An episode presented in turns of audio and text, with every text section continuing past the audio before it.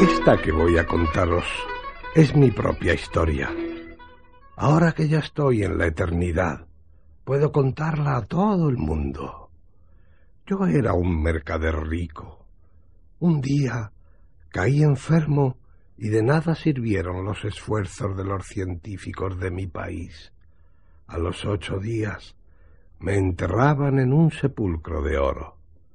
Para saber quién era el heredero de mi fortuna, alguien dijo Ese mercader tiene un hijo que está de viaje, pero no hay antecedentes de él.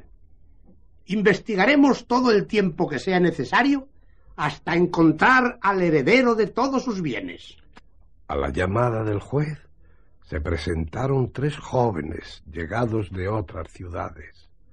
Los tres decían ser mi único hijo y heredero legítimo. Mm, difícil me va a ser averiguar quién es verdaderamente el hijo legítimo del mercader, porque los tres jóvenes aseguran ser el heredero.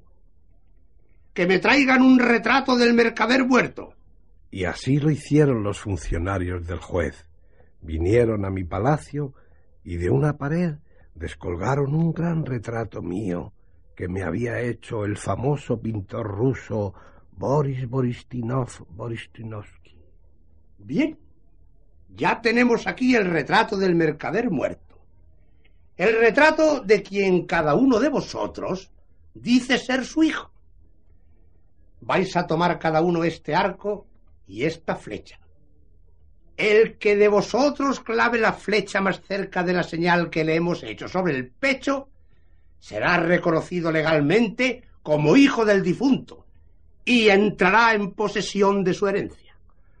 Llegó el primero, tomó el arco, colocó la flecha y la clavó no lejos del lugar señalado por el juez. A su vez el segundo tiró y clavó la flecha en el retrato en lugar más próximo que el anterior. Le llegó el turno al tercero. Apuntó y comenzó a temblar. No, no puedo tirar. Prefiero perder toda la herencia de mi padre antes de traspasar el corazón de aquel a quien más quise siempre. Tomad el arco y la flecha. No, no puedo, no puedo disparar. Noble joven, Tú eres el único heredero legítimo del difunto mercader, y no los que han disparado antes.